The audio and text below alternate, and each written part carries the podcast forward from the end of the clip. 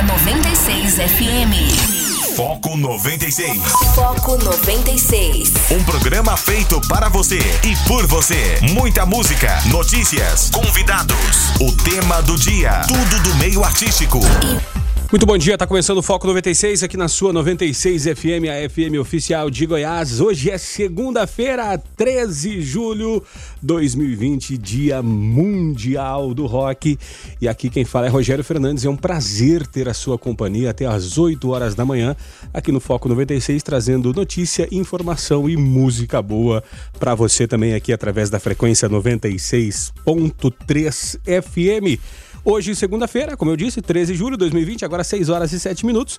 Você pode participar, nos ajudar a fazer o programa aqui através do WhatsApp, o DDD 62 994 34 2096, mandando mensagem de texto, mandando mensagem é, de áudio. Pode ficar à vontade para nos ajudar. Bom dia, Guilherme Verano. Bom dia, Rogério. Bom dia, ouvintes aqui do Foco 96. Começando mais uma semana. Sejam muito bem-vindos. Nos ajudem a fazer o programa aí até as 8 da manhã. E é claro, a gente trazendo as principais notícias para repetir e interagir com vocês, tá bom? Tá certo. E começando então com o nosso tra tradicional giro de manchetes, né, com relação à Covid-19. Nove estados e o DF tem alta de mortes por Covid-19, né? É, também tivemos é, é, 659 mortes, né? No caso, é, é, acrescentadas, né? É, ontem, né? E já são 25.536 25.364 novos casos também em 24 horas. O total de óbitos no Brasil já chega a 72.151. Também com relação à pandemia, a OMS registra 230 mil infecções e o mundo atinge novo recorde diário, né? Então temos que ficar atentos, né? É, em São Paulo, a Justiça Militar manda soltar PMs presos suspeitos de espancar homem, né? É, esse caso completa um mês e ontem também tivemos divulgado um caso, mais um caso agora aqui no Brasil, de um PM lá em São Paulo que botou é, é, o pé, né? Ficou com o pé em cima do pescoço de uma senhora. É, mais um caso de uma abordagem não tão bem feita, né? É, também com relação à, à, à, política, né? Hoje a gente vai tentar entender esse cenário, como é que tá, se deu uma esfriada esse final de semana e aguardar as, a, as atualizações aí do final de semana e o que aconteceu nos bastidores uh, da política e do mundo no Brasil e também pelo mundo. Guilherme Verano, tu destaca para nós nessa segunda-feira, 13 de julho de 2020, agora que são 6 horas e 10 minutos. Possível rede de tráfico de animais desdelegado sobre jovem picado por Naja. Durante a semana, 16 serpentes foram encontradas em Umaras, na região de Planaltina. Hoje tem live, como você frisou, é o Dia Mundial do Rock, Planet Ramp e Raimundo se reúnem para comemorar o Dia Mundial do Rock. Transmissão terá repertório clássico das bandas. E tem a ver com rock também, a notícia lamentável, nos Estados Unidos, Benjamin Kug, o neto de Elvis Presley, morre aos 27 anos. Informação foi confirmada por representante da família. É, um site diz que ele cometeu suicídio. Outra baixa também em Hollywood, a atriz Kelly Preston, a mulher do John Travolta, morre aos 57 anos. Ela não resistiu a um câncer de mama depois de dois anos lutando contra a doença. Vírus na Europa. Após a reabertura, Espanha volta a fazer confinamento em região, em região no nordeste do país. A África do Sul volta a importante recolher após avanço do coronavírus. Para finalizar aqui, a gente sempre procura trazer uma notícia boa. Essa aqui foi boa, né? Um cliente generoso deixou uma gorjeta de mil dólares, mais de 5.300 reais para funcionários de um restaurante. A boa ação foi no estabelecimento de New Jersey, nos Estados Unidos. O valor foi acompanhado de um bilhete de gratidão pelo trabalho dos funcionários do restaurante durante o período de pandemia de coronavírus. Então, esse é algum dos principais destaques para você, ouvinte aqui no Foco 96. Venha, participe com a gente. Tá certo, você participa através do 994 34 2096 e nos ajuda a fazer o Foco que está começando agora. Foco 96. Esportes. Momento do esporte aqui no Foco 96. Guilherme Verano, é, duas coisas para falar do primeiro jogo da final do Campeonato é, Carioca. O primeiro, que cabelinho feio, né? Com aquela tiarinha na cabeça do Gabigol, mas isso deixa para lá, né? Em outro momento a gente discute. Agora, é, é, mesmo o Flamengo ganhando de 2 a 1 um, o Flamengo será que. É, é, o Fluminense, será que, como diz o PVC aqui, ele tem a vacina contra o massacre para ninguém mais sofrer o que o Grêmio sofreu, tomando uma traulitada de 5 a 0 Guilherme Verano? Olha, Rogério, pode ser, né? Porque essa decisão é, segundo né, os entendidos, e nós, inclusive, não era nem para acontecer. Era para ter terminado o campeonato na disputa da Taça Rio ainda. Aí houve aquele empate 1x1, o Fluminense venceu por 3x2 nos pênaltis. Mas mesmo assim, todo mundo fala: não, aconteceu uma vez e vai acontecer duas vezes. Ontem, o Fluminense jogou bem, jogou muito bem mesmo. Foi até um resultado injusto ele perder por, por 2x1.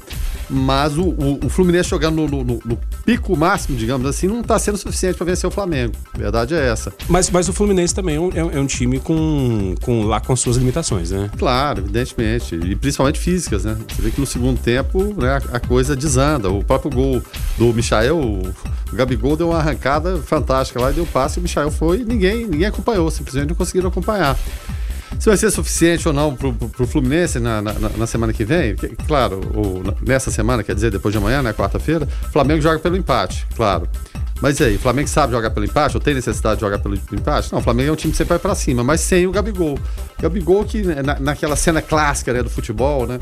Quer substituir, daí vai, demora, abaixa, tira a caneleira, fica naquela coisa toda, depois acha ruim ser expulso, Rogério. É, na verdade, na verdade ele não ah. foi expulso, na verdade ele tomou o segundo amarelo. É, né? pois é, mas tá fora, né? E vai... o segundo amarelo é prerrogativa é do árbitro para aquela, aquela situação ali, né? Exatamente. E, e aí? Foi injusto? O Jorge Jesus tá louco, diz que é coisa de louco. Não, coisa de louco é o jogador brasileiro insistir ainda nessa prática, né? Insistir. Não, tem, tem, aí depois tem... você vai perguntar, por que não deu certo na Inter? Futebol tem, não tem? Não sei o que, que acontece. É a mesma coisa o jogador é. fazer o gol, tirar a camisa e depois reclamar do amarelo. o, o Marinho lá, o Marinho. É, é, é mesmo, é? Sabia não? E sabia. Bom, enfim. O fato é que se enfrentam de novo na quarta-feira. O Flamengo segue favorito, mais favorito agora ainda. O Fluminense tem que vencer para tentar pelo menos ir para os pênaltis, mas você sabe que é uma missão, uma missão complicada. E, é, e fica aquela é, pairando em cima. Jorge Jesus vai embora ou não vai embora para o Benfica? Afinal de contas. E Muita o, gente falando, o Flamengo desandou, o que será que aconteceu de uma hora para outra? Aquele super time tá desanimado, mas desanimado como? Todo mundo muito bem ali. Desanimar com o quê, meu Deus? Enfim, mas eu, a, a, opinião minha é que Jorge Jesus vai embora. Mas é, mas é aquilo Não que nós falávamos na semana passada, Verano. É, o, esse time bateu o pico, né? Bateu o seu pico, só não foi campeão mundial também, porque ser campeão do mundo não é nada fácil, né? De uns anos para cá com a questão da superioridade do, eu, econômica europeia, né? Agora, é, uma questão é manter esses jogadores animados, né?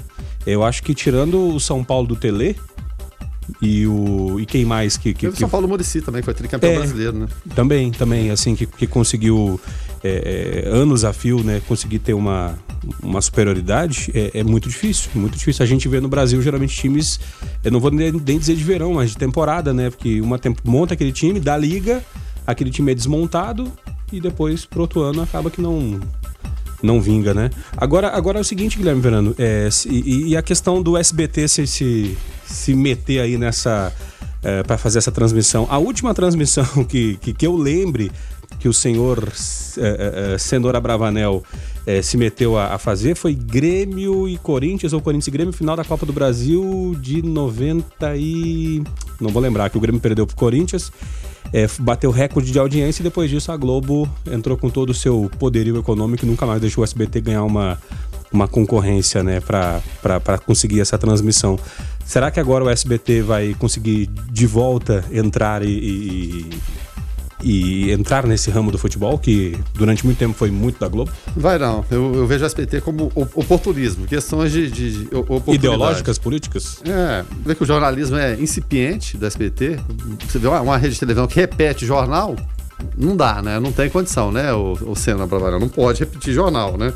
É, em relação à narração jogo, quem vai narrar? Vamos contratar um locutor avulso? Porque não tem equipe exposta nenhuma lá. Não sei. O Silvio Luiz, será que tá fazendo alguma coisa? Já com quase 90 anos, será que vão chamar o Silvio Luiz? Vão contratar quem? Bom, enfim, é uma oportunidade. Vai fazer, claro, apareceu e o Silvio Santos fareja dinheiro. Evidentemente, tem o Genra agora como ministro das comunicações, mas daí alavancar alguma possibilidade de montar equipe, estrutura, aquela estrutura gigantesca que a gente sabe que os outros canais, a Globo, os canais fechados têm, eu acho muito difícil, acho que não, não consegue, não. Vai ser uma oportunidade apenas que apareceu e vão fazer, e vai ser nove da noite para não atrapalhar o ratinho, tá bom? É. Tem isso. Porque o ratinho também é o, é o, é o carro-chefe. Agora, é, quem vai fazer a narração, a princípio foi cedido para fazer é o Theo José. E assim. Então, é, é, ele tá na Fox Sports. Tá na né? Fox, justamente, né? Então ele vai, vai, vai fazer. Que é goiano, por sinal. Né? É, foi cedido para fazer. E, então, assim, qualidade na transmissão a gente sabe que vai ter, mas lógico, né? Com uma equipe montada ali às pressas, então É, vamos aguardar né, se de fato o, o Flamengo é, sagra-se campeão ou se o Fluminense consegue é, é, reverter, né? É, exatamente. Tinha expectativa também de campeonato catarinense esse final de semana, mas vários jogadores com Covid-19, então toda a rodada, as quartas de final, jogos de volta, acabou sendo toda adiada, Rogério. Toda, toda, toda. Não, e, e, e, sabe o que é o, o, impressionante, Verano? Porque Santa Catarina já estava é, é, sendo colocada como um exemplo na questão da, dos protocolos, né? Tanto é que lá no Rio Grande do Sul não deixaram é, a, a, bandeira, é, assim como aqui em Anápolis, ela aumentou o nível e aí as restrições aumentaram, o Grêmio chegou a cogitar ir para Criciúma, Santa Catarina, para treinar. E aí o que, que aconteceu? Na semana que cogitou-se isso, estoura esse monte de casos em Santa Catarina, que a princípio estava regularizado. Né? É, então, então, não, é, não é o momento, a verdade é essa. Não era o momento do futebol voltar. Tem que esperar mais um pouco, agosto que fosse ah, com, com, o início do Campeonato Brasileiro, esquecesse esses estaduais. E até uma notícia daqui do estado de Goiás. O governador Ronaldo Caiador se reúne com André, André Pita, presidente da Federação Goiana, com os representantes dos clubes, para um possível reinício do Campeonato Goiano.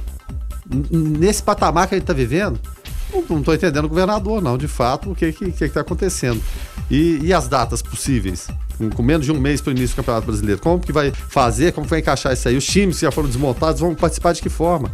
É, bom, sei, vamos aguardar para ver o que acontece. É, o, o, o, o, time do Barro Preto e o time do Flamenguinho tá aqui tá, tá prontinho. Tá, já tá, tá, prontinho, aquecendo. Agora, Verano, é, uma, uma última aqui. Ontem teve até GP, da, GP de, de Fórmula 1, o, o Hamilton é, sendo Hamilton, né? Agora, é, eu assisti os, os, pedaços da corrida, eu estava trabalhando ontem, ontem, de manhã aqui na emissora e, e vendo o o cidadão aquele, o Pérez, o, o, mexicano, o que ele fez na, ali saindo de, de, de 17 e, e, e, chegando ali na, entre os 5, 6 ali, num primeiro momento, olha, eu, eu vou te falar que é aquelas coisas de botar no DVD se fosse antigamente, dizer tem que fazer um DVD disso aí. É, exatamente. A Racing Point, que foi comprada pelo pai do Lance Stroll, aqui é um milionário canadense, usa motores Mercedes. Motor Mercedes empurra bem. Né? O carro, claro, evidentemente tem que ser bem construído, mas empurra, empurra muito bem. Então, temporada acabou ano passado e começou também da mesma forma, com a Mercedes na frente. Corrida passada venceu o Bottas e agora venceu o Hamilton. O Bottas, evidentemente, é o líder do, do campeonato, ele teve um primeiro e um segundo lugar. O Hamilton, um primeiro agora e um quarto lugar. Mas é claro, a partir da semana que vem, vai ter o, o, o GP da Hungria, vai ser pela primeira vez três GPs em finais de semana seguidos, mesmo que a Hungria é vizinha da Áustria. A tendência é o quê? Hamilton vencer de novo, vencer e vencer com o pé nas costas. A Ferrari horrível, ontem o Leclerc e o Vettel acabaram no, no meio de 20 carros, os da Ferrari acharam de bater um com o outro. É impressionante. O Max Verstappen é um piloto de muito talento lá na, na, na Red Bull. E a gente tem Lando Norris também na, na McLaren, McLaren, né, voltando bem. Carlos Sainz tem uma, uma, geração nova muito boa aí, mas ainda assim o Lewis Hamilton é o melhor piloto, o melhor carro e favoritaço para ganhar o sétimo título, igual ao Schumacher. Foco 96. 6 horas e 32 minutos. Quem está chegando por aqui é Jonathan Cavalcante com Igreja em Ação. Bom dia, Jonathan. Paz e bem. Olá, Rogério. Bom dia para você, a todos da nossa equipe e aos ouvintes do Foco 96. Paz e bem. Em junho, o Papa Francisco realizou a doação de três ventiladores pulmonares para o Pará. A informação foi divulgada apenas no último sábado, dia 11. No total, foram enviados ao Brasil 35 ventiladores destinados ao combate da pandemia do Covid-19. Além do Pará, mais um respirador veio para o Brasil. A entrega oficial dos ventiladores acontecerá hoje, segunda-feira, dia 13, às 9 da manhã, na Cúria Metropolitana, com a condução do arcebispo metropolitano de Belém, Dom Alberto Taveira Correia, com a presença do padre Ângelo Gaio, um dos responsáveis pelo hospital, e com a presença de um representante enviado pela Diocese de Óbidos, responsável pela administração do barco hospital. Um dos aparelhos ficará na Arquidiocese de Belém, no Hospital Divina Providência, administrado pela Congregação Religiosa dos Pobres Servos da Divina Providência há 22 anos. Outro respirador mecânico foi destinado ao barco hospital Papa Francisco. O terceiro aparelho já foi entregue à Diocese de Marabá recebido por Dom Vital Corbellini, bispo diocesano. Além do Brasil, também receberão quatro doações cada: o Haiti e Venezuela, três para a Colômbia, Honduras e México, já para a República Dominicana, Bolívia, Equador, Camarões, Zimbábue, Bangladesh e Ucrânia receberão duas unidades cada. No mês de maio, a Arquidiocese de Belém recebeu do Santo Padre uma doação de 10 mil para o auxílio nas atividades de assistências para as famílias mais necessitadas. A ajuda foi investida para atender famílias em situação de vulnerabilidade, idosos, residentes em áreas de periferias, nos limites dos territórios paroquiais, com grande representação de subemprego e até mesmo muitos desempregados sem nenhuma fonte de renda. Jonathan Cavalcante para o Igreja em Ação. Ótima semana a todos. Foco 96. E a médica oncologista e imunologista Nissi Yamaguchi, afastada né, do hospital israelita Albert Einstein após declaração sobre nazismo em entrevista à TV Brasil do governo federal, ela pediu desculpas, uh, abre aspas, por expressões e outras interpretações errôneas sobre assuntos sensíveis ao grande sofrimento judaico fecha aspas, e afirma ser solidária à dor dessa ilustre comunidade como a maior das atrocidades de nossa história ocidental.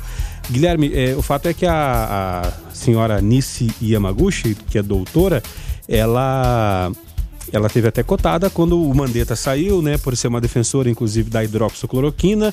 Uh, há quem diga que ela vinha já divergindo com, com o hospital Albert Einstein, né, a respeito do, do Porque ela é uma defensora do uso precoce da cloroquina, já no, nos primeiros sintomas, né? E uh, o hospital já no, no, na, no final como, como uma questão de, de solidariedade, Sim. né? Ali, é, humanitária. Humanitária, justamente.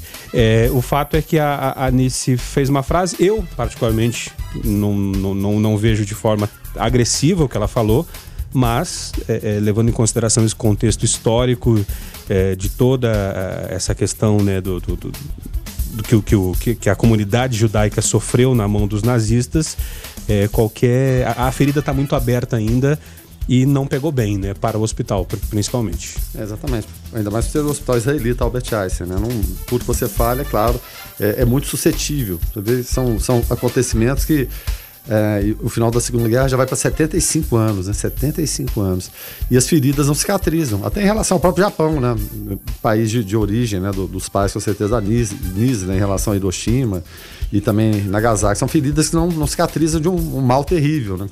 Cerca de 6 milhões de judeus ter, teriam morrido, né? No, no, os cálculos tem os cálculos são superiores a esse, inclusive, né? 6 milhões seria a expectativa ou um cálculo modesto. Então tudo que se fala é muito suscetível e foi mal colocado, né? Digamos assim. É, tanto é que ela pediu desculpas. Uma frase infeliz, né? É, exatamente. Ela poderia ter usado uma, uma outro, um outro termo de comparação, né? Para expor a ideia dela. Mas pediu as desculpas, vamos ver de que forma o hospital agora reage em relação a isso. Não é só isso, como o Rogério próprio falou, né? Tem a questão da hidroxicloroquina também, que ela é adepta e o hospital não, né? O hospital entende que não tem efeito prático nenhum. Mas tudo que você vai falar hoje, Rogério, tem que se tomar muito cuidado, sem dúvida nenhuma, porque está todo mundo escutando, todo mundo vendo, todo mundo filmando e é claro, evidentemente, não foi nem o caso, né? Mas é, às vezes conversas de bastidores vazam, imagens vazam, tem todo mundo apontando a câmera o tempo todo. Ela foi uma entrevista aberta, é claro, na TV Brasil e pegou mal, né? Até que ela teve que pedir desculpas, fazer, fazer o meia-culpa e, sem dúvida nenhuma, né, pedir é, perdão pela, pela frase mal colocada. Foco 96. 6 horas e 50 minutos. Quem está chegando por aqui é Carlos Roberto de Souza para falar direto ao assunto. Direto ao assunto. A opinião de Carlos Roberto de Souza no Foco 96. Bom dia, Carlos. Bom dia, Rogério. Bom dia, Guilherme Verano. Bom dia a todos os ouvintes do Foco 96. Sabemos que o tempo todo tem coisas mudando e se tornando normal. Então temos aí sempre um novo normal.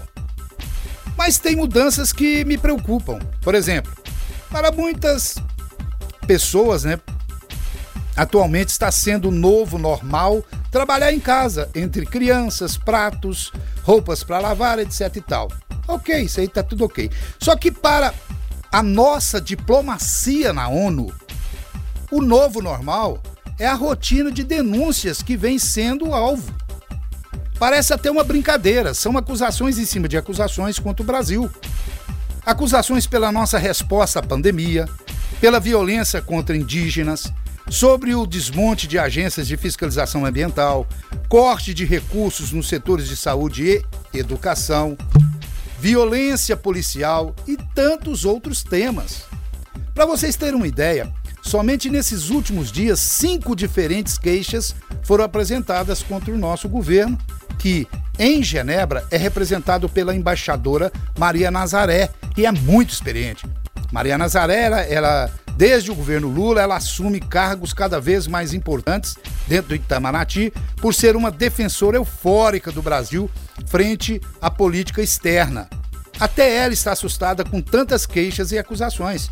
Cada visita dela na ONU é uma avalanche inédita de ataques de diferentes organizações por diferentes temas.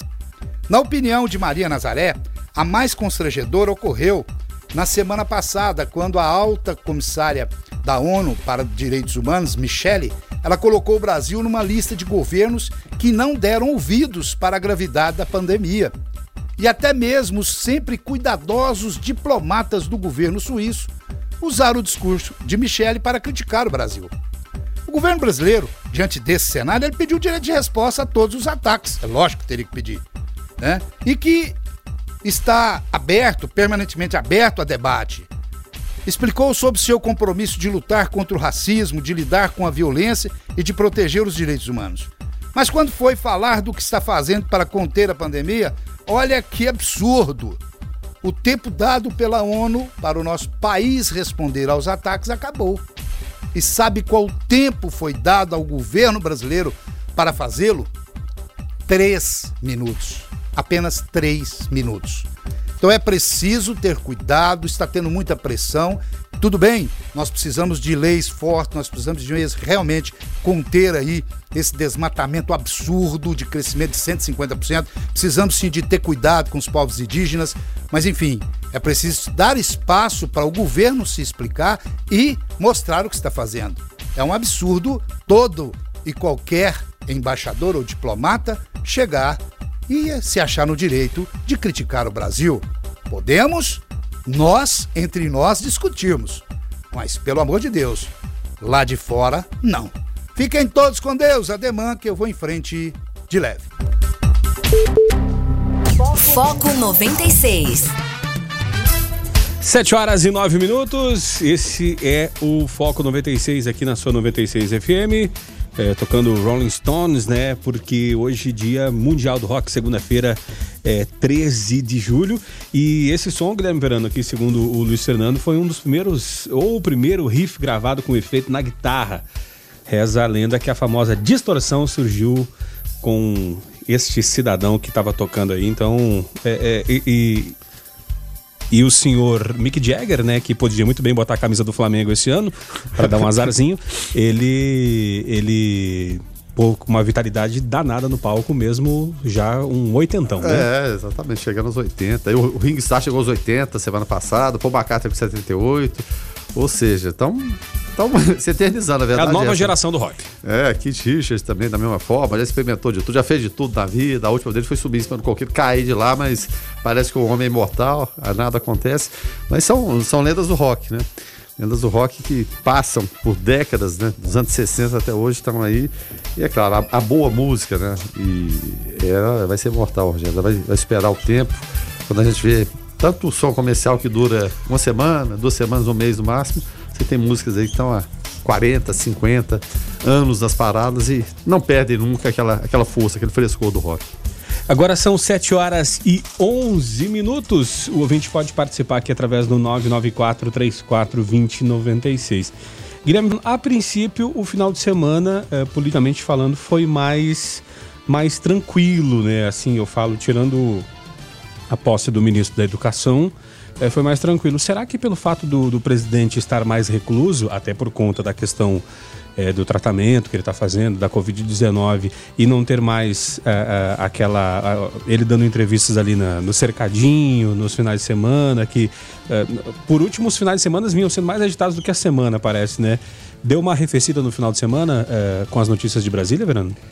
Deu uma arrefecida em, relação a isso. Já, já algumas semanas, não de agora, Rogério, já há algum tempo, a partir do momento que o presidente Jair Bolsonaro caiu a ficha de que, é claro, né? Caiu no colo do Centrão ali, ele ia ter que ficar mais quieto um pouquinho, acenos com o Supremo, para poder ter uma base mínima de, de apoio aí, seja do Legislativo, do próprio Judiciário também. O nosso querido Queiroz, né?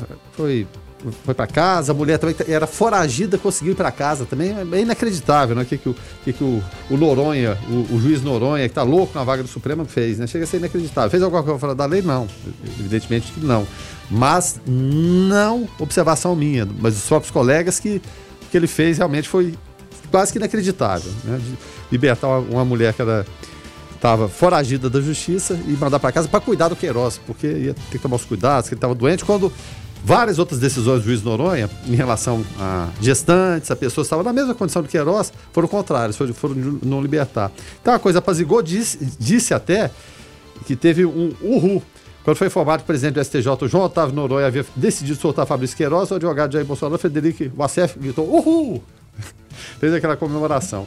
Mas eu, eu lembrei da dancinha no, no, mensalão, lembra daquela deputada do PT fez Isso. a dancinha, né? Também quando. É, você vê essas, essas cenas patéticas, né? De um lado e de outro, enfim, né? A gente vai vendo essa política aí com esses arrobos.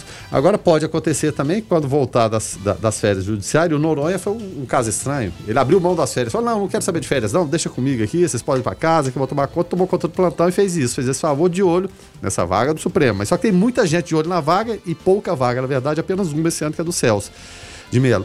Pode acontecer com o entendimento Agora voltar no plantão do Félix Fischer, que é mais duro do que o Noronha, pode ser o quê? De reconduzir. Levar para a turma e o, derrubar, né? O Queiroz para cadeia. Mas vamos aguardar, pelo menos deu, deu um refresco nessas férias aí. Justamente. Agora são 7 horas e 13 minutos e também, né, Guilherme Verano, é, vai, ser pra, vai ser assunto para daqui a pouquinho também.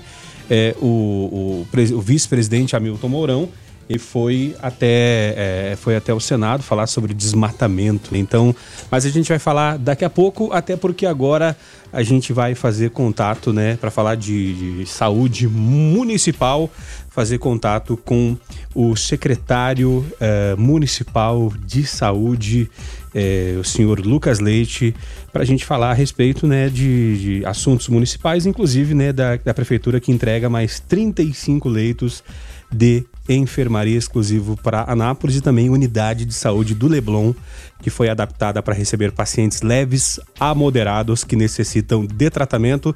Desde já eu agradeço aqui a gentileza do secretário Lucas Leite de falar conosco. Bom dia, secretário. Bom dia a todos os ouvintes, é um prazer estar aqui novamente com vocês. Secretário, hoje, hoje pela manhã, uh, nós, uh, apurando uh, informações, né, o pessoal falava a respeito é, do, do ANA, né, já está com a, sua, a, com a sua capacidade de UTIs já praticamente esgotada.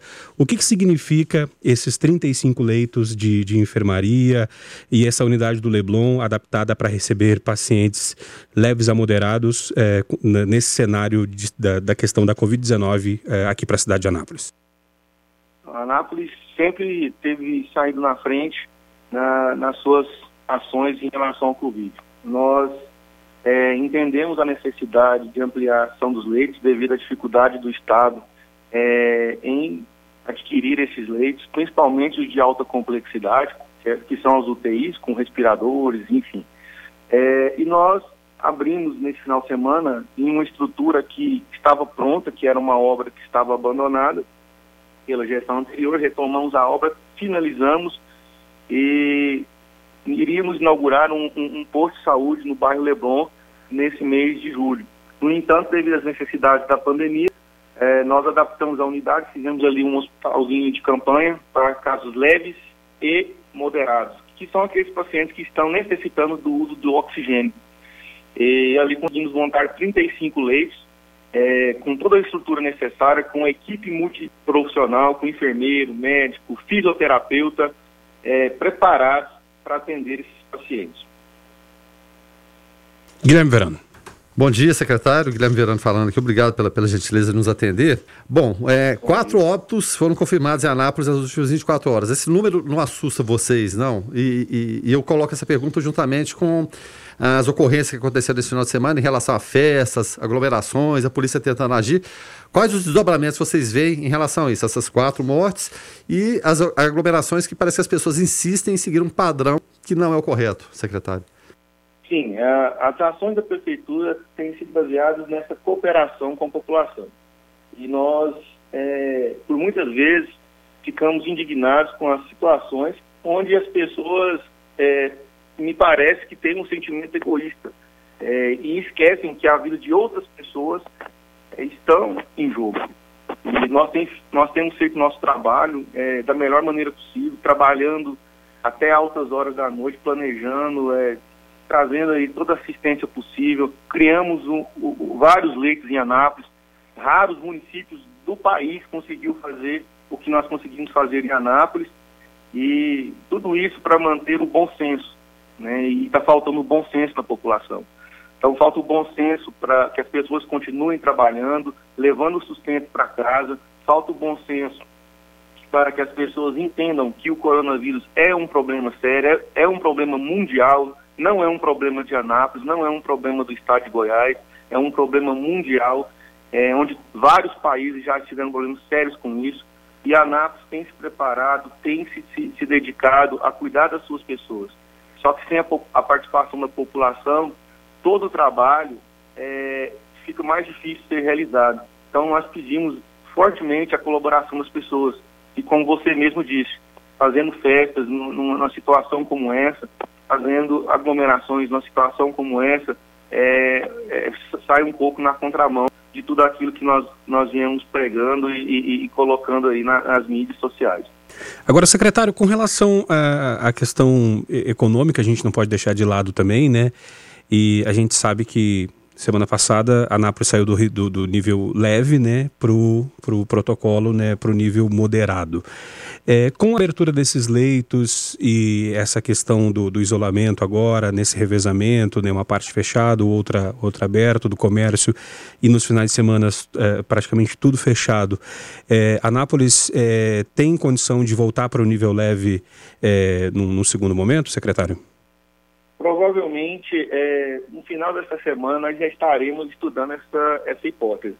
É, nós abrimos leitos de enfermaria, são leitos para baixa complexidade. Está previsto para que nós possamos abrir hoje, lá no Norma Pisari, mais 10 leitos de UTI, né, que já está pronta a estrutura, hoje é, os retoques finais, então nós teremos mais 10 leitos de UTI lá, e nós estamos contratualizando mais 10 leitos de UTI. Então, até quarta-feira, nós já estaremos com 20 leitos a mais. E o prefeito fez, é, juntamente com, com uma reunião com o DAIA, e as empresas do DAIA irão doar 25 leitos de UTI para Nápoles, que também sairá um edital hoje, provavelmente até na hora do almoço, ao meio-dia, é, de chamamento para, para que essas instituições possam fazer aí adesão e doar esses leitos para a prefeitura. Se tudo ocorrer bem, até o final de semana nós já estaremos aí com 45 leitos de UTI exclusivos para Anápolis, para atender os munícipes de Anápolis. E se assim ocorrer, nós poderemos ter uma margem de segurança é, bem razoável e aí passarmos para os riscos leves. Guilherme Verano. É, até, até em relação a isso aí, o secretário até antecipou a pergunta que eu ia fazer, porque o, o cidadão sempre pergunta, mas peraí, porque Anápolis tem a pactuação com alguns municípios, né? É, o, o, que seria leitos exclusivos de Anápolis, o que seria leitos para as pessoas que vêm de fora, secretário? Só para só deixar bem claro. O, os leitos exclusivos são aqueles que são financiados 100% pela Prefeitura de Anápolis. Então, são aqueles que são dos recursos municipais, são dos cofres municipais. Eles não, não é, possuem é, recursos do fundo federal e nem do, do, do, estadual. Portanto, esses, esses leitos são, são criados e mantidos pela Prefeitura de Anápolis. Os leitos pactuados, eles possuem é, recursos das outras esferas governamentais, tanto federal como é, estadual. Os leitos que são regionalizados estão no hospital de urgências. São 15 leitos que foram criados no hospital de urgências. Então lá existem 15 leitos. A Câmara Municipal de Anápolis, através de seus vereadores, solicitaram 18 respiradores ao Ministério é, da Saúde. Chegaram 18 respiradores para o Hospital de Urgências, é, para atender Anápolis e também os seus municípios pactuados. Portanto, o Hospital de Urgências, é, segundo as últimas informações que eu tive, abrirá esses 18 é, leitos em torno do dia 20 agora, então na próxima segunda-feira. Então nós teremos mais 18 leitos no Hospital de Urgência, que atenderá toda essa região é, do entorno de Anápolis e a região norte, né, toda onde Anápolis é referência.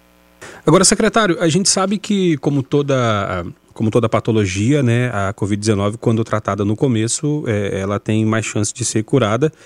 E a gente sabe que não são todas as pessoas que vão precisar de leitos de UTI. Isso é estatístico, né? Já os matemáticos e os especialistas falam no assunto. É, hoje, é, qual que, é o fluxo, né, para aquele paciente que está ali, começou a sentir uns sintomas de gripe, não sabe se é Covid, não sabe se é gripe, onde procurar, de que forma procurar, para que isso seja tratado de forma até precoce e para que não precise é, é, utilizar de uma UTI e utilizar de um respirador, secretário? Hoje nós temos toda uma estrutura de orientação para esse paciente. Então nós criamos o Zap Corona, onde a pessoa pode entrar pelo, pelo site da prefeitura, é, entrar no link, no Corona, e lá terá profissionais com nível superior, profissionais capacitados, que irão orientar as pessoas quanto aos seus sintomas. Lá desenvolvemos um aplicativo onde a gente faz um, um, um screening, a gente faz um, toda uma triagem desse paciente para saber qual é o perfil de risco desse paciente. Detectando esse perfil, ou ele vai ser é, orientado a ficar internação domiciliar, se ele não tiver sintoma respiratório nenhum, só sintoma gripal leve, como um nariz escorrendo, né, que a gente chama de rinorreia, ou uma febre baixa, sem sintoma respiratório. Se ele apresentar qualquer um dos sintomas mais graves, ou ele será encaminhado para uma unidade de referência, que são as cinco unidades de referência que nós temos, que é o bairro de Lourdes, São José, Vila União, Iracema, é, Recanto do Sol. Então, essas unidades estão prontas para atender todos os síndromes gripais, é, com profissionais todos os dias, com o Parque Iracema 24 horas, e, além disso, na UPA a gente colocou um container onde também a gente está separando os pacientes síndrome gripais das outras doenças. E aí, se houver sintoma respiratório, já é encaminhado para a unidade de internação, ou para o Norma ou para o Lebron. E lá nós já iniciamos o tratamento precoce, que é a administração de oxigênio. É, nós já saímos na frente com a dexametasona, que é um corticoide que diminui o processo inflamatório do pulmão. Nós estamos utilizando já a hidroxicloroquina, é, mesmo sem estudos é, conclusivos, mas seguindo alguns protocolos de alguns municípios e de algumas regiões, é, com hidroxicloroquina, com a ivermectina dentro desses, desses centros de internações. Então, toda a estrutura montada para atender esses pacientes. E nós também aprimoramos o nosso serviço com a fisioterapia respiratória. Então, todas essas unidades, tanto a Leblon quanto a Norma, têm fisioterapia respiratória, onde nós temos evitado é, que esses pacientes se agravem e vão para a UTI. Aí a gente consegue ver então a importância, né, secretário, desses novos leitos para que eh, já faça esse tratamento precoce, o intermediário, porque eh, basicamente, né, Verano, a gente está saindo do, do, do, paciente com tratamento em casa e indo direto para UTI. E com esses leitos agora, é, com esses novos leitos, o paciente consegue ter um tratamento intermediário ali e, quem sabe, não precisar do leito de UTI, né? É, exatamente, isso é muito importante. E, e até nesse sentido, é, eu queria fazer uma, uma pergunta para o secretário, que é a seguinte: é, a gente está vendo muita parceria da Prefeitura Municipal com algumas empresas de Anápolis em relação à, à doação de, de leitos, respiradores. Eu queria que o senhor mensurasse o quanto isso é importante também, porque, é claro, é, são parcerias muito bem-vindas, secretário. Com certeza. Essas empresas entendem que um, o lockdown é, seria um, um, problema muito maior, tanto para elas é, quanto para a população. Então, é, esses leitos garantem segurança de atendimento para a população e, ao mesmo tempo, mantêm um cenário é, no mínimo moderado, é, mantendo as atividades funcionando com a menor restrição possível. Voltar à normalidade é, pré-pandemia, isso vai levar um tempo. É, mas, como nós dissemos aqui no início, o que nós estamos trabalhando é tentando manter o bom senso. É manter sempre o ponto de equilíbrio. É, nós não temos a fórmula mágica para tratar o coronavírus, nós não temos a fórmula do sucesso, nós não temos nada disso. O que nós temos é muito trabalho com seriedade, com responsabilidade, para tentar passar por esse momento da melhor maneira possível. Infelizmente, nós tivemos baixos, nós perdemos óbitos, é, nós não queríamos isso, nós sentimos muito pelas famílias, mas nós iremos continuar trabalhando durante todo, todo esse, esse, esse período né, de, de, de emergência que nós passamos é, e iremos enfrentar isso juntos e com certeza logo, logo nós estaremos passando isso aí da melhor maneira possível, com o menor número de baixos possível. Secretário, agora com relação, quando a gente fala da questão da Covid, sempre o pessoal pergunta com, com relação à questão das da testagem, né? Nós tivemos a oportunidade de, mês passado, estar aqui com o prefeito Roberto Naves, e ele falou até que um tipo de teste não, não, não, não tinha uma, uma serventia tão grande, porque ele somente dava uh, uh, se o paciente já tinha tido o vírus ou não, né? Não falava do momento. Como está essa questão hoje da, da testagem na cidade de Anápolis? A testagem, nós fizemos milhares de testes em Anápolis. É, o problema é que, como você mesmo disse, existem vários tipos de testes hoje, alguns deles não validados é, pela Anvisa, né, que é o órgão regulador do Ministério da Saúde.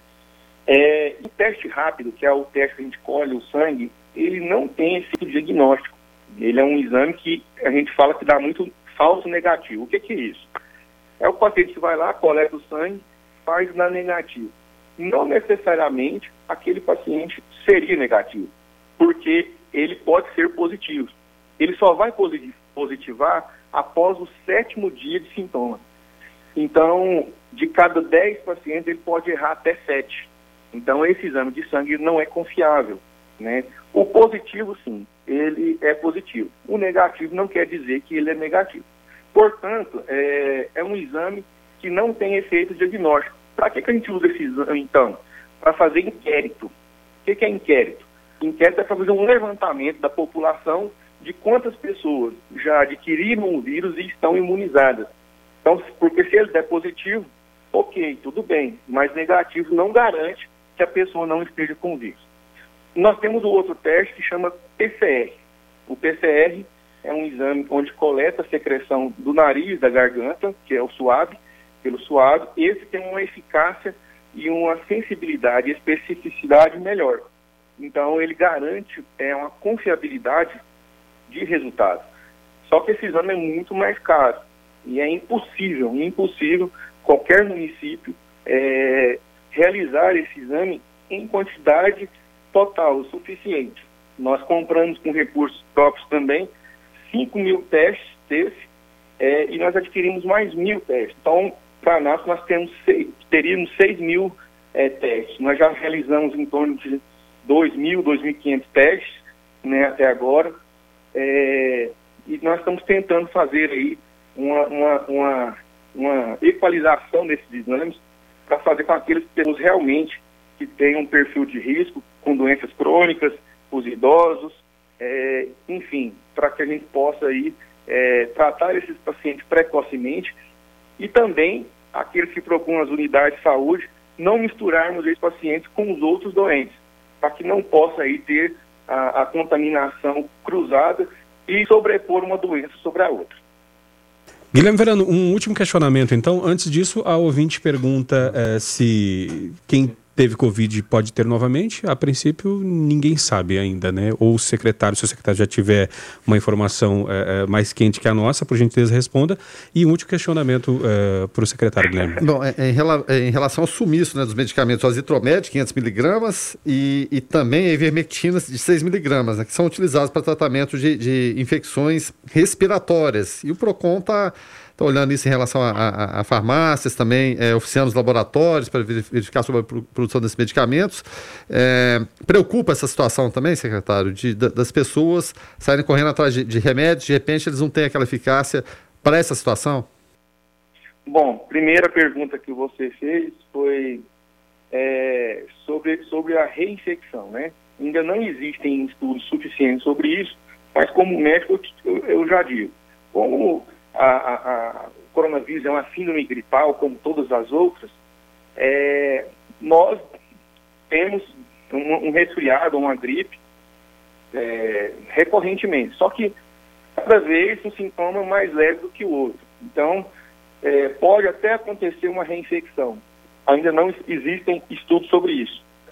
Mas não será de uma intensidade intensa como da primeira infecção, porque já terá ali é, anticorpos adquiridos que combaterão o vírus com uma melhor agilidade, uma melhor eficácia.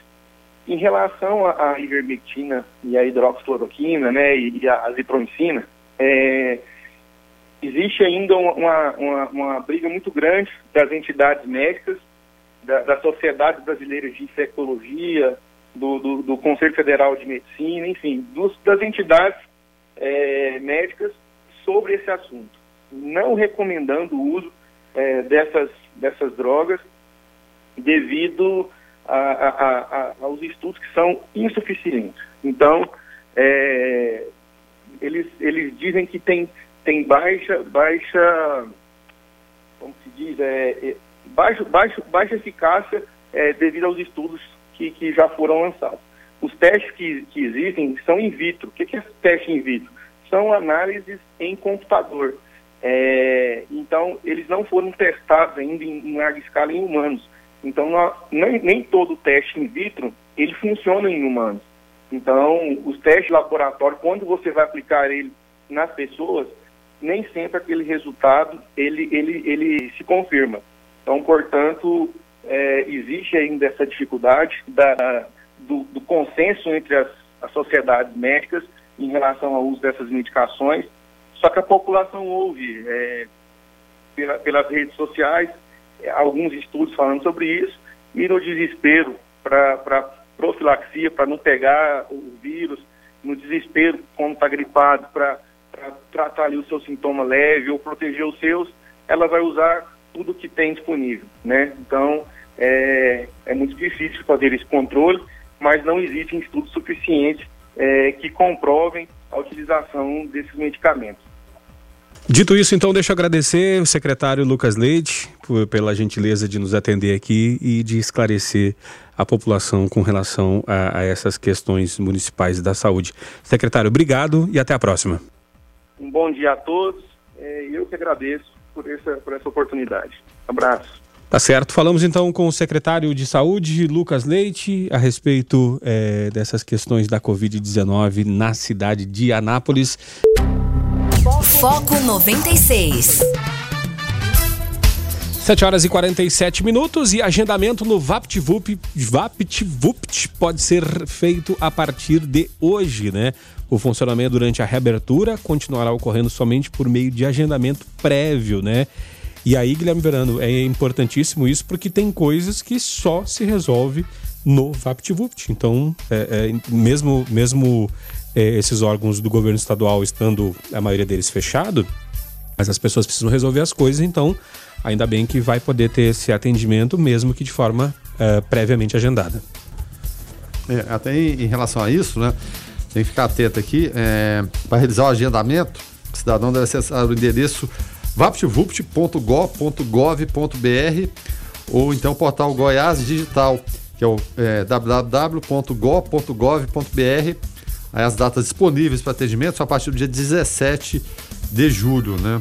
O funcionamento durante a reabertura vai continuar ocorrendo da mesma forma, somente por meio de agendamento prévio nesses sites aqui que eu informei. E olha só, serão disponibilizados os procedimentos que já estavam sendo, sendo realizados desde o início da pandemia, como parte do serviço do IPASGO, DETRAN, atendimento de órgãos como Economia, Saniago, Cine, SSP. A emissão de carteira de identidade continuará disponível apenas em caráter emergencial, tá? Para ser atendido, o usuário deve observar a documentação necessária e os critérios que abrangem a emissão do documento, mas acessando o site. Lá você, é claro, tem todas essas, essas orientações para saber como proceder. É, como o Guilherme disse, as datas disponíveis para atendimento são a partir do dia 17 de julho. Isso porque nesses primeiros dias agora que o VaptVupt vai retornar, ele vai voltar atendendo aquelas pessoas que já tinham agendado quando começou o isolamento intermitente lá no começo do mês. Ou, Ou seja, tem aquela demanda reprimida. É, né? tem aquela demanda que ficou é, e essas pessoas vão ser chamadas novamente para que possam ter o seu atendimento é, de volta. E não anda fácil não agendar é, lá no VaptVupt. O sistema anda muito sobrecarregado, porque muitas pessoas procuram atendimento e às vezes quando você chega, é, tenta marcar por volta do meio-dia, já não tem mais vaga. Então, as pessoas que queiram agendar também têm que ficar atentas em relação a essa questão de horários, porque meia-noite eles já disponibilizam a vaga e aí você digamos assim, você que lute para tentar fazer o seu agendamento lá na plataforma do site do Detran. 7 horas e 49 minutos e empresas de vários segmentos na, na capital se preparam para reabrir as portas uh, amanhã, dia 14, né? Algumas depois de quase 120 dias de fechamento em cumprimento a decretos estaduais e municipais para controle da proliferação do coronavírus. É o caso dos bares, restaurantes e academias que passaram este último fim de semana cuidando dos preparativos, como reposição de estoques, limpeza, convocação de pessoal e adequações sanitárias, Guilherme Verano. É, e a Prefeitura de Goiânia é, e o governo do estado, porque o Íris e o, Caiado estão caminhando juntos nessa aí, eles vão divulgar hoje os novos decretos de flexibilização, os protocolos de segurança para retomada de cada segmento, porque a gente vive uma realidade aqui em Anápolis, imagina que outros locais estão com essa mesma realidade, não, é totalmente diferente em relação à capital, só para citar esse exemplo, né? E, como não poderia deixar de ser, esse segmento de bares e restaurantes é um dos mais ansiosos, ansiosos para voltar. O Fernando Jorge, que inclusive é presidente da Associação Brasileira de Bares e Restaurantes em Goiás, é, a Brasil Go, ele comemora a reabertura do segmento, mas acredita que nem todos os estabelecimentos devem reabrir a partir de amanhã, porque a adesão vai depender, é claro, do protocolo de segurança, de que forma cada um vai se adequar, tem um certo investimento que demanda ali essa, essa reabertura.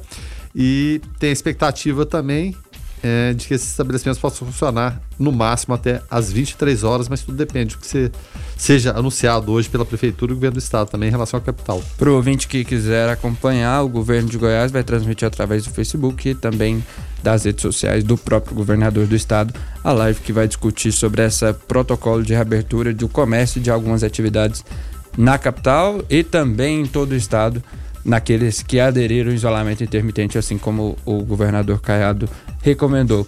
Então, a gente também vai trazer mais informações durante a programação, assim que as novas normas do decreto forem sendo lançadas. É, e até para dar essa, essa notícia agora aqui da cidade de Anápolis, eu preciso até trocar aqui a trilha. Ah, agora sim.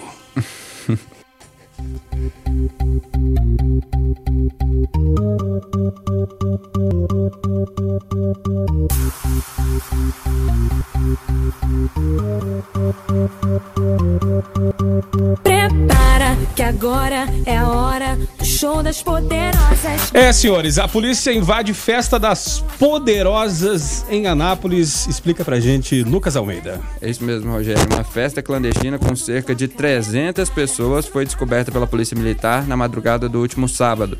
O evento denominado Baile das Poderosas foi realizado na zona rural da cidade de Anápolis. No, no local foram encontrados nove carros de som automotivo e diversos tipos de droga. A Companhia de Policiamento Especializada e viaturas do 28º Batalhão da Polícia Militar estiveram no local. A chegada das equipes causou tumulto e fuga de diversos participantes da festa que correram para uma mata existente na região. Os responsáveis pela aglomeração foram multados no valor de 3 mil reais. De acordo com os agentes, o evento chegou a ser anunciado nas redes sociais e cobrava 20 reais pela entrada de homens e mulheres tinham entrada gratuita. É, Guilherme Verano. E aí, como é que faz agora com relação a essa questão dessa festa das poderosas?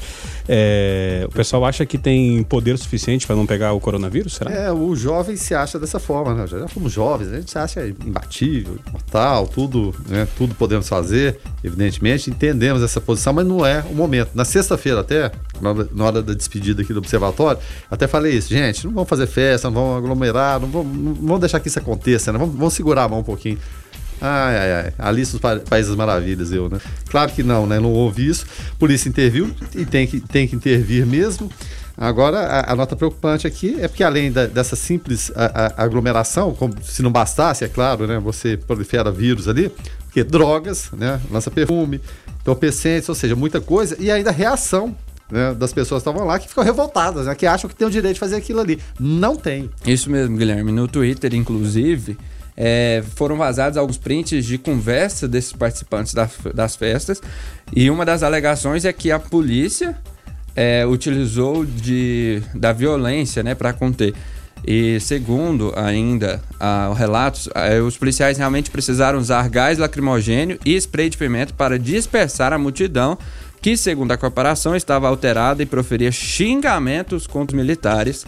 Ou seja, segundo ainda relatos que eu vi é, de policiais da CPE, de que eles foram recebidos a garrafadas na festa, só para ter uma noção. É, no local, além de garrafas de bebidas alcoólicas, foram encontrados frascos quebrados de lança-perfume, bem como removedor de respingos de solda, também utilizado como entorpecente. Aquele É, loló. o famoso loló, né?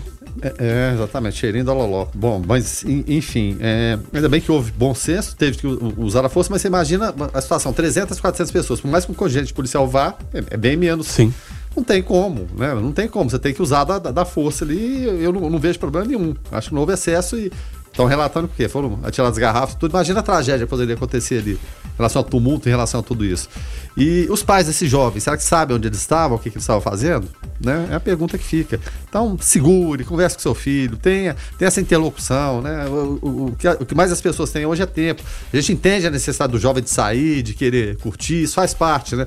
Agora você ir para um ambiente que você tem droga, você tem confusão, festa clandestina, no momento de pandemia, não dá para apoiar, não tem como defender, não. E parabéns à, à Polícia Militar do Estado de Goiás, que mesmo sendo recebido de forma hostil, conseguiu conter né, os ânimos, acabar com a festa, porque a gente vê aí toda semana, né, Guilherme Verano, casos em São Paulo, que se acontece isso por lá, o pessoal toca o carro para cima, eh, senta o, o- aço mesmo, e aí nessa história tinha morrido uma meia dúzia, porque é, a, a, a, vide o caso lá de Paraisópolis, né? É, exatamente. Então é, é um, um- assim, um ambiente limite. É complicado. Você chega ali, você não sabe qual a reação da- da multidão, ainda mais as pessoas tendo bebido, às vezes se drogado, aí vira aquele, aquela coisa incontrolável. Então, parabéns aí, pessoal da, da CPE, que conseguiu conter uma situação difícil, uma situação de risco. E fica o aviso aí, se você está aprendendo a fazer uma festinha, fazer aglomeração, o pessoal tá de olho, vai chegar, vai bater na porta aí e vai acabar com a festa. Agora, o ideal é o quê? Que não se faça festa nem aglomeração. Será que é tão difícil de entender isso? É, dito isso, nós vamos encerrando então o foco de hoje. Uma última informação, Lucas? É, o ouvinte participa aqui perguntando sobre a respeito do. É, ouviu que a gente falou sobre o VaptVupt e perguntou sobre os serviços municipais, se a gente sabe se dizer se eles estão funcionando. Ele perguntou sobre o IPTU. Inclusive, o prazo para pagar o IPTU se encerra hoje, né? E pode ser emitido através do portal da prefeitura, que é o anápolis.gov.gov. Tá certo. É, Lucas, então até amanhã. Até amanhã, Rogério. Até amanhã, Guilherme. Muito obrigado a todos os ouvintes do Foco que participaram com a gente. E mais informações, como eu disse, a gente traz durante a programação da 96 FM. Tá certo. Guilherme Verano, então até mais tarde. Até mais tarde, a gente está de volta agradecendo sempre a participação do ouvinte. Isso é muito bom, muito importante. Até mais. Tá certo, a gente vai ficando por aqui então. Trabalhos técnicos e apresentação é, de Rogério Fernandes. O foco também tem os comentários de Guilherme Verano. A produção é do Lucas Almeida, a coordenação artística de Francisco Alves Pereira, a gerência comercial Carlos Roberto Alves de Souza, a direção executiva Vitor Almeida França Lopes, 96 FM, 45 anos, a FM oficial de Goiás. Voltamos às 5 da tarde no Observatório. Na sequência, você fica com David Emerson, ODW, no Hits 96. Fiquem todos com Deus. Paz e bem. Esse foi o Foco 96. Um programa feito para você e por você.